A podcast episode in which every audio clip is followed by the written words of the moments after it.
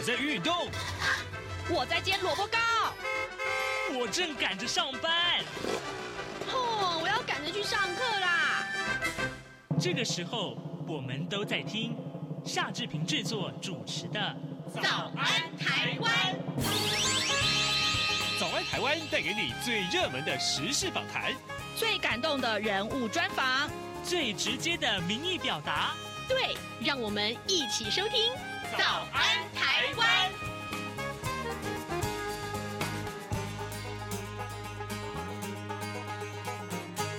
早安，台湾！我是夏志平。今天是二零二三年的三月九号，星期四，礼拜四，我们要进行刘必荣时间这个单元。待会儿呢，志平要为您连线东吴大学政治系刘必荣教授，我们请刘老师为大家解说呃过去这七天以来比较重要的新闻大事啊，呃外电新闻。那么当然了，呃 G20 的外长会议啊，还有这个俄乌的情势的最新的进展，还有呢，呃有一个条约叫公海条约，您您是不是也了解呢？待会儿我们都请刘老师跟大家来进行啊深入的评析。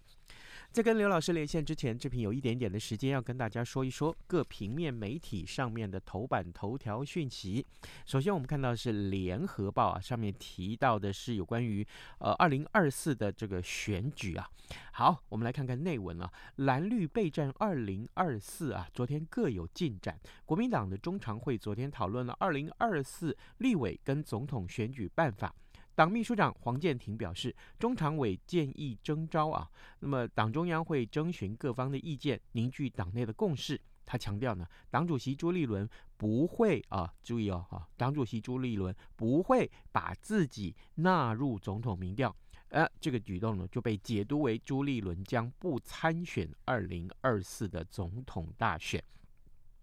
朱立伦昨天说啊，面对二零二四的选战啊，哈，这个呃不造进，但是绝对不能拖延。党中央一定是秉持公正的、公平的这个立场，不可以也不会有任何的偏私。他说他身为党主席啊，从头到尾都是坚持无私无我，没有任何个人考量，没有自我，只求国民党好。作为总教练，一定要提出最好的人选啊，就是候选人了，让这个国民党明年的总统。跟立委的选举都能够胜选。那民进党的部分呢？民进党的中执会昨天就讨论了区域立委的提名作业啊。那么党主席赖清德就提出了建议案，为了。呃，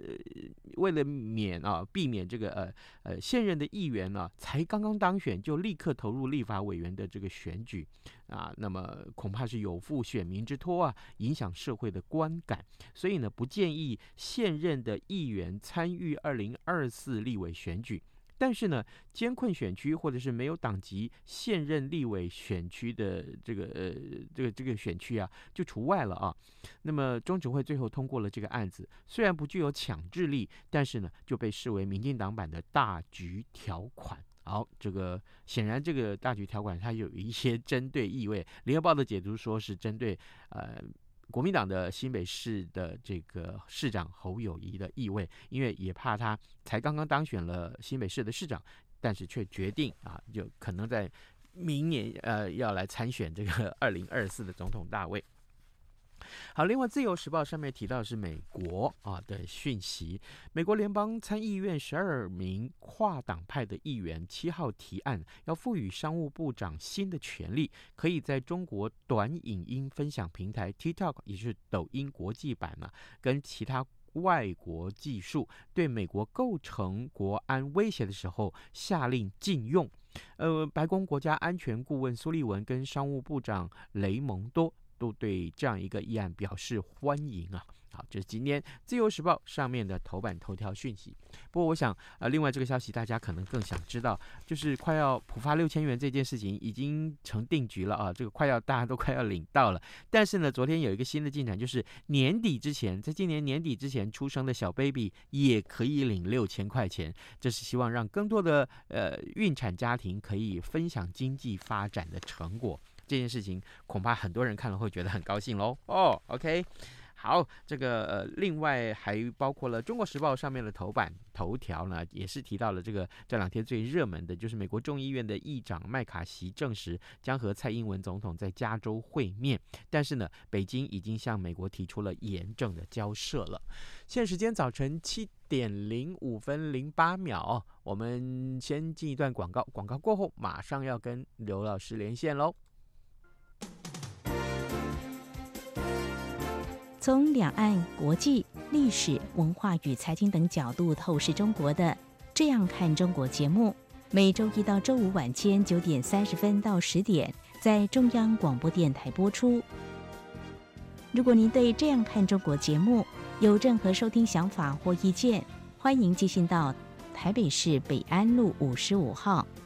也可以透过电子邮件的方式。节目有两个信箱：二零二零 at。R t i 点 o r g 点 t w，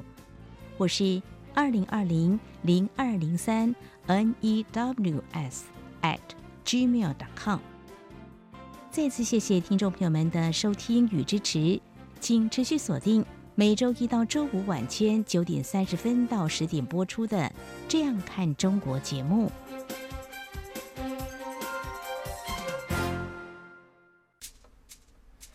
早安，台湾，你正吃着什么样的早餐？吐司加火腿蛋，咬一口，然后收听中央广播电台。早安，台湾，刘碧荣时间。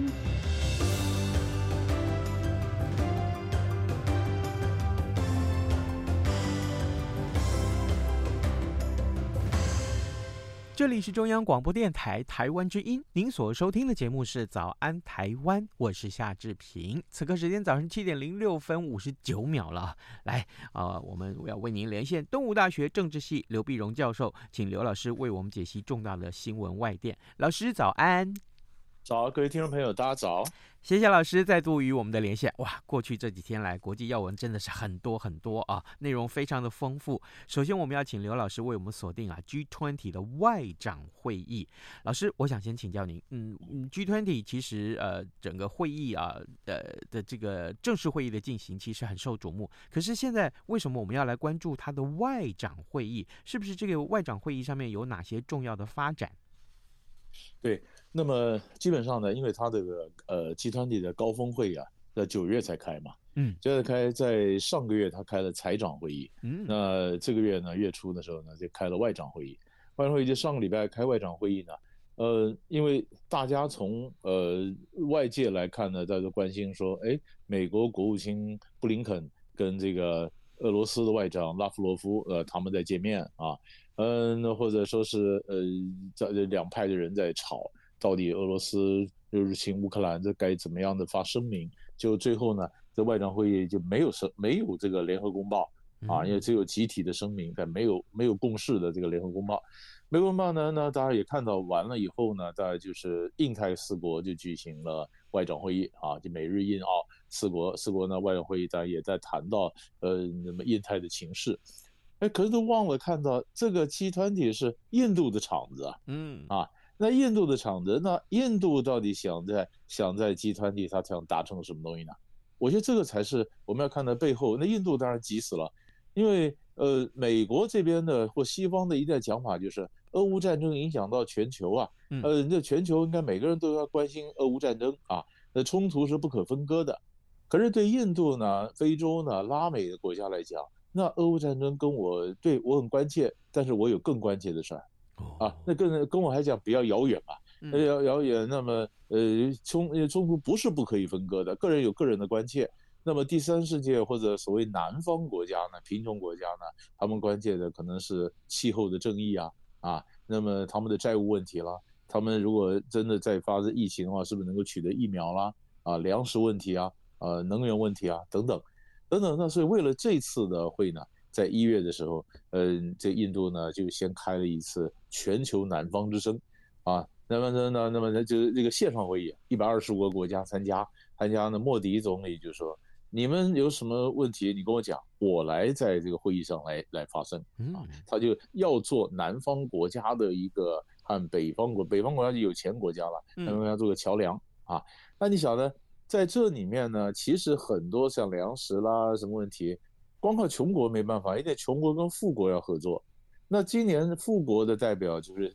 G7，G7 的今年轮值主席呢是日本，日本跟这个印度关系也不错。而且也都是印太国家的这成员，那印度是觉得呢，哎，以前我是不结盟，现在叫多重结盟。多重结盟呢，那我这个南北的一个桥梁啊，我代表南方的这个国家发声，去争取南方的利益啊。而且他也觉得，你看，像这个 G 团体呢，去年的轮值主席呢是印尼啊，那印尼把它打成一个很重要的一个国际舞台，今年是印度啊。那后面又是南非啊、巴西啊，都是连连着几个集团体的轮值主席，都是第三世界或者说南方国家，不把握这个时候把南方国家的需求整个提出来，逼着北方国家必须来重视或者处理，那尚待何时呢？那印度对他自己当然就多边外交有很高的期待，所以印度最郁闷的就是被俄乌战争绑架了。那我弄了半天这个台子，就你们关心的没关系，我印度在讲什么？你们得关心布林肯跟拉夫罗夫在讲什么？哎，那那我我这场子不是白搭了吗？啊，那所以我们就是看到，呃，当然，那从我们从外界角度来看，呃，我们这两个一样重要啊。那么乌克兰的问题当我们关切，那印度正在崛起，然后他的企图心啊，他下一步会出什么样的牌？嗯，会在国际上扮演什么角色？这个也是我们密切注意的一个重点。嗯。了解，哎，老师，所以我们这样来看，假定说我们对南方国家来做定义，因为过去我们比较少探讨这个呃话题，那所有的全球的南方国家看来，印度的实力是最强的吗？嗯，呃，其实这里面呢，嗯，以前中国大陆也是认为自己是南方国家 啊，南方国家，因为因为本来是这样的，国际上比较贫穷的国家呢，都在赤道以南，哎，对。啊但事实上不太准了，那中国在赤道以北啊，啊，嗯，呃，那事实上是，就或者南方国家就是基本上讲的是穷国，穷国呢，中国大陆呢就不断喊出南南合作嘛，嗯，啊，南方国家跟南方国家合作啊，呃，但是现在你看它是世界第二大经济体，你说你在呃你在把自己定位定在说南方国家是穷国，也南方国家也不见得接受你啊，啊，那这个印度就说我嘛，啊，就我。我出来，那我出来，所以你可以看到印度现在的，我我我我一直觉得印度的角色不容小觑啊，啊，你你你看现在各个大企业的，你像 Google 啦什么的 CEO 是印度裔啊，英国的首相都是印度裔啊，然后英然后印度的经济的这个排名呢，已经超过了他以前宗主国英国啊，你看美国的副总统也有印度血统，啊。不管是政治，呃，不管是财经，不管是科技，你看到印度的精英在世界各地崛起，啊，崛起。然后更有更有意思，国际上的印度蛮包容的，是吧？印度其实莫迪总理不太民主啊，他他他对于什么什么那个内部的印度的那个什么一反对的声音啊，媒体，他是他是高压的压制的。你看他要取消克里米亚的呃自治，说取消就取消啊。啊，然后他可以在一方面在印太联盟里面，一方面他跟俄罗斯眉来眼去啊，他也没有没有谴责过俄罗斯入侵这个乌克兰呐。是，哎，可是大家也没办法，因为印度够大，它的地理位置够大，所以他现在标榜说，我这叫多重结盟啊，我这边有结盟，那边有结盟啊，那所以所以你看，全世界哈可以在两个阵营中间游走，而那两两边都这么气死了也没办法的，只有两个国家。一个是印度啊，一个是土耳其。嗯，土耳其因为地理位置太重要了，你看他跟俄罗斯买武器，他还是北约的成员国，美国气死了，那也没办法。但印度可，印度更是如此。所以印度你看不民主，人家也不谴责，那不是很有很有趣吗？哎，有意思啊！好，各位听众，今天早上志平为您连线访问东吴大学政治系刘碧荣教授。我们请刘老师为大家先从 G20 的外长会议里面谈起，看到印度打算在呃南方国家当中啊、呃、成为一个领导地位的时候，其实他面临了哪些挑战，同时他也有很多的利基。老师，接下来我们看一看过去这几个礼拜，我们仍然都把这个新闻的重点放在俄乌情势。这个礼拜的俄乌情势，我看到不管是呃一般的电子媒体啊，甚至于这个电视媒体上面，好多的这个新闻也都也都着重在这上面。显然，俄乌的这个战争在这个礼拜特别受到瞩目。它有哪些新的情势的发展？对我，我们再挑两个来让大家可以关注一下。一个就是现在大家最常看的就是巴赫穆特，嗯，就是就是呃乌克兰东部的这个小镇啊，那个打的是打的是非常激烈啊，当然非常激烈。但是问题是，有有有必要这样打吗？嗯啊，有必要这样打吗？那么本来就传言，因为它这个地方非常小，呃非常小呢，大家都在这边耗尽了各种各种部队啊，那有各种不同的说法。那么俄罗斯呃当然说的很重要，他说他说我派这个华格纳民兵在那边啊，那么我就拖住拖住了乌克兰的主力部队，嗯，所以他在他在东乌克兰要反攻啊，这就比较比较难，啊，那乌克兰这边说，我我们这是就是这将是这个华格纳民兵的最后一战，为什么呢？因为他从监狱里面去挑了这些啊那个死刑犯呐什么出来当兵，哎那那个不是取之不竭用之不尽的。他一共才五万多人，他说乌克兰宣称他有三万多人已经死在巴赫姆特这边了，呃，没有受训练的这些，我就把他们给消耗殆尽啊。但是数字都是各国讲的了，嗯，那各国讲的呢也不见得都对啊。但是有一件事情就是，他们有人就就说需要在这小城这样打吗？啊，那乌克兰内部本来也有辩论，也有辩论，那么辩论国防部长就说这个小城没有什么战略意义啊，撤了吧。我们撤了，把这个保主主力部队、精英部队何必消耗在这里呢？嗯，那泽伦泽伦斯基说不是，这有非常重要的象征意义啊，我一定要打。所以国际上是讲说，一般来讲，巴赫姆特这个小镇呢，这个战役象征意义可能高于它的战略意义啊。可是问题是，双方都不会认为它只有象征意义，双方都认为这是战略上一个非常重要的转捩点。嗯，所以《纽约时报》的评论就很有意思了，他说到底它有多少的战略意义呢？就留与后来战胜的一方来评说了。就就赢赢的人说，你看我为什么赢了？我那那因为这个巴赫姆特扭转了战场情势。那我们现在看，我们都觉得需要这样的，大概已经杀红了眼了，就变成各方的围攻，所以这越来越来越也越越战战争激烈哈，这是一个。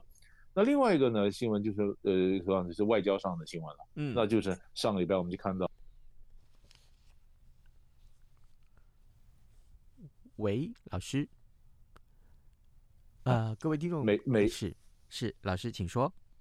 是，那么那么这两个拜肖兹和这个拜和这个拜登呢，呃，见面呢，那中大概就是要看看，呃，调就是就是对焦一下美国跟呃美国跟德国的对乌克兰的政策是不是还能够同步？嗯啊，因为因为乌乌克兰现在呃那德国现在我们以前也谈到内部有一些抗议的抗议的声音出来嘛。发言人出来说：“我们不要继续在援助乌克兰啊！啊，那这个有有革命武器吗？所以所以怎么样的的肖兹又要又要按平复国内的反对声浪，又要能够呃迎合国际上的一个需求，说你要把武器继续给乌克兰，所以他等于也在美国这边呢，跟美国在协调，说我们下一步怎么下一步怎么做啊？所以美国跟德国的这个协调，这是乌克兰的外交战呃对对乌克兰战争的一个俄乌战争的一个外交战线。”呃，巴赫姆特呢是战场上再见，所以我们看这两个点。了解。好，呃，另外我们来看看，有一个新的这个名词叫“公海条约”。老师，可能听众对于这个新闻不是非常的了解啊。这个公海条约，呃，既呃这这界定的是什么范围？然后呢，它的内容又如何？对，这个这个是上礼拜六呢，联合国达成的这个条约啊，它目的是。保护全球海洋和生物多样性的一个、嗯、一个协议啊，那协议难道就是说，哎，就是你你你看，首先我们这当当然了，你你刚问一个很重要的问题，那什么叫做公海？嗯啊，那公海呢，就是大家要投票表决啊，哪些地方算是领海，哪是公海？那公公海公海里面，比如说呃捕鱼啦、航运的航线啦、深海采矿啦，它怎么都能都能受到限制或受到一些规范啊。那呢，就是这人，我们只有一个海洋嘛，所以这是对环境来讲，对生态来讲非常重要，非常重要。但是以前我们没谈成呢，那是因为，比如说，这是国家里面有穷国富国，那我今天是很穷的国家，但是我有长的海岸线，啊，那我是海边，的可是可是你说你在我附近开采，那开采的影响破坏的生态，嗯，那我现在是没有钱的，没有能力开采，你们现在把那都把它开采掉了，那等我今天这个国家发达了以后，我要开采没资源了，对吧？那怎么办呢？那所以你们开采的时候是不是要要跟我分享啊？嗯啊，那就大家就所以所以所以你看，就是说就是说这个大家呃公海决定公海公海的海洋保护区的位置啦，它的范围啊，那穷国富国怎么去均分海洋的这个生物的资源开发成本和的利益啊？哎，那这个你最有意思的是，我我们看到是大家的觉醒了，大家的谈。那么上个礼拜谈成呢？他经过经过了这个呃三十八个小时的这个马拉松式的最后的谈判呢，啊，两周的会谈，三十八小时的这个谈判最后谈成。那为什么大家值得关注呢？除了我们觉得哎，大家是关注环境以外，最主要是中国跟美国合作啊。嗯，在这个里面呢，欧盟、美国、英国、中国，他们就有一个促成我们叫做叫做关叫做这个雄心壮志联盟。就是就是这四个国家联合起来，那别的国家不同意见，各自说服啊，然后各自努力，然后这样才推动这样的一个协议。那也表示说，中国跟美国不是每个地方都对抗的。那很多人类的共同的问题是需要这两个大国共同来合作。嗯，哎，所以这个这个也是我们关关注的一个重要的原因。哦，原来如此哇！所以，呃，各位，这个如果你真的常常看国际新闻啊，你会觉得说美中对立这么严重，那是不是已经没有什么退路可言了？其实不然哦，其实不然。呃，老师曾经在节目里面多次告诉大家啊，也提醒我们的听众，其实美中的关系是竞合，那更重要的是，呃，某些关系也许会是比较看起来是有冲突性，但其他呢，合作性的这个议题也是不少。呃，各位听众，今天早上志平为您连线访问东吴大学政治系刘碧荣教授，我们请刘老师为大家解说重要的新闻外电。老师，我们最后还有很多的时间，我们来请教老师这个有关于日韩关系啊。呃，我我我我知道，这从其实二次世界大战以来，那这个呃日韩其实是交恶的，但是当然呃就是邻国嘛，但呃也有很多议题，其实我们不断的在节目里面跟大家探讨。这个礼拜我们来关注。日韩议题，难道是他们之间的关系有了什么不一样的发展吗？对，所以这呃，在在礼拜一的时候呢，事实上这一一连串的发展中，礼拜一的时候呢，韩国的这个外长啊朴正呢就是宣布了一件事情啊，这件事情就是本来呢就是韩国跟日本中间一个问题一直卡住了，就是征用工啊，他们叫征用工，征用工就是强迫劳工啊，就二战的时候。在二战的时候呢，就是说像一些像三菱重工啊，在日本这些企业从韩国的殖民韩国嘛，然后强迫韩国人就做了这些这些工作，那那也没给钱啊，啊，那也是征工就给他们很多很多这个压迫的待遇啊，呃，那现在就是韩国就是跟着日本说你要赔啊，啊你要赔，那么二零一八年的时候，韩国最高法院呢在命令日本的两个企业你要进行赔偿啊。那进行赔偿那？日本日本说这问题早就解决了啊，呃，这这这部分赔偿，日本就就不赔，不赔呢，所以双方的关系呢就开始就一个一则就在经济上就开始打贸易战，贸易战呢，二零一九年的时候呢，就是二零一八年秋天这个法院要赔的不赔不赔，二零一九年日本就对韩国呢进行出口管制的强化措施啊，那么三就对三种半导体的这个材料呢就就禁止不给不给韩国，啊不给韩国。然后呢，韩国也报复，韩国也终止了韩日军事情报保护协定，啊，就韩国跟日本中间呢，因为冲突没解啊，没解，那现在就是情报分享没没这回事哈。那我我我们从外界有时候搞不清楚，以为说美日韩嘛都是盟邦嘛，嗯，其实美美日韩它没有三角的这种关系，是美日美韩两两双边，所以你看这情报如果要分享，韩国跟日本中间一直有芥蒂。呃，这不有冲突，那于是就变成日本跟美国分享，美国再把资料给韩国，韩国这边分享也要透过美国再去给日本，那这个时效性就就耽误了时间嘛。嗯，那耽误时间，那结果现在为什么会会有会有突破呢？因为一般的讲法就是，一这个是经济的问题，二则是他们觉得共同面对着中国大陆的一个威胁。嗯，这是东北亚的和中国大陆、北韩呐，这个威胁比较大。那你面对了这个外在的威胁大了，那韩日两国必须要成为一个。共同的伙伴嘛，啊，不管是你说晶片啊，不管是经济啦，不管是军事，那你这个征用工的问题卡这怎么办呢？怎么办呢？后来，呃，韩国外长就宣布有一个方法，叫做第三方代偿方案，就是要不要赔？要赔，日本不赔怎么办？韩国政府说，我来弄个基金会，我们自己来赔，啊，弄个基金会呢，大家来企业来捐款什么？那我们反正不会亏待你们过去征用工，也才十几个人而已。嗯，那这些人这是历史的正义，那用这种方法，第三方代为偿赔偿啊，第三方代偿来赔。啊，这刚宣布以后呢，那日本人说那好啊。那这个表示是不是表示这个美日韩关系又改善了？改善了，日本呃马上就讲说，那我们就关于这个这个贸易制裁的问题就开始谈判了，如何解除这个管制？啊，那韩国本来因为这个呃这个管制的问题一状告到 WTO 了，那现在说哎 WTO 这个告呢我们也叫停，啊暂停。就是马上的效应，就是所以人家想，哎，那日韩的关系，所以尹锡悦总统就讲说，本来是二战的侵略者，现在变成一个合作的伙伴。啊，那你说后面有没有美国在后面推呢？当然有了，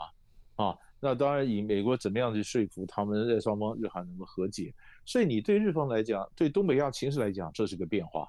那也是美国在这个东北亚的斡旋啊或者调解的一个成功。那这样的一个新的一个日韩和解的态势，那么对北韩、对中国大陆当然都构成某种程度的压力啊。那这个就是我们现在看到东北亚的一个最新的一个状况。是，老师，我可不可以这样子说？如果说这个日韩关系从此以后就真的变温和了、变好了、好转了，那也是一个尹锡悦的任内一个很重大的政绩喽。是。但是问题就是说，当他这样，但是韩国那边还有人反对啊！啊啊啊！那有有人讲基金会为什么韩国人出钱呢？日本企业为什么不出钱呢？这还是有国会里面还是有人反对，就是看他能不能真正的落实。真正落实以后，那这个东西改善，我觉得当然就是历史的一个新业了。是好，各位听众，今天早上志平为您连线访问东吴大学政治系刘碧荣教授。老师今天花了比较多的时间，我们解说了四个重要的新闻外电，一个是 G20 的外长会议，另外一个是俄乌的情势最新的进展，还有公海条约。另外呢，日韩关系的改善也是我们今天啊。访谈的重点，我们今天非常谢谢老师跟我们的分享，辛苦了，老师，谢谢，谢谢。早安，台湾，你正吃着什么样的早餐？吐司加火腿蛋，咬一口，然后收听中央广播电台。早安，暴马仔。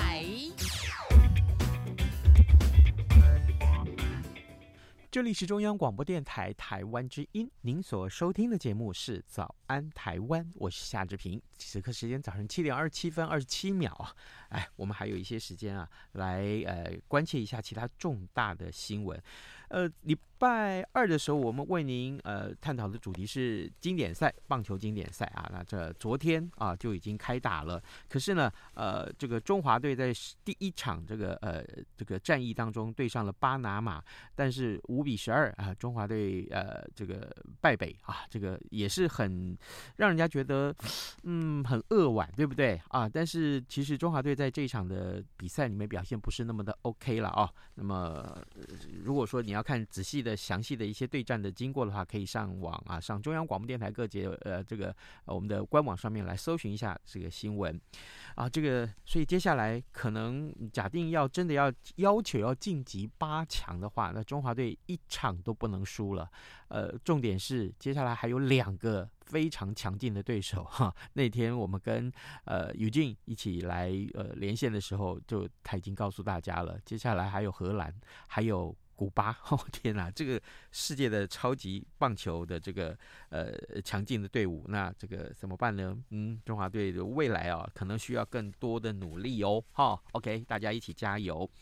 好，另外啊，呃，这个呃，这个海军敦木舰队啊，要巡回七大港，而且呢，开放给民众去参观。嗯，各位也许不是有那么多的经验啊，上到这个呃这个军舰上面去参观。那因为我们从前在跑新闻、啊，经常有这样的机会啦。那所以呢，其实如果可以，你觉得有兴趣的话，不妨这个呃，大家可以搜寻一下啊相关的一些细节。一百一十二年的敦睦远航训练支队，呃，明天开始要在高雄港的全台七处七处的港口开放国人参观。那呃随后呢，也要启程啊远航任务。所以呢，各位在他们出发之前，大家不妨看一看台中啦、马公啦啊，还有台南安平啦、高雄啦、花莲啦、苏澳啊、基隆都有。OK，好，欢迎大家上传去看一看喽，好不好？好，今天节目时间差不多到了，志平就跟您说拜拜，咱们节目明天再会喽。反正过了十二点，好多一样被丢弃。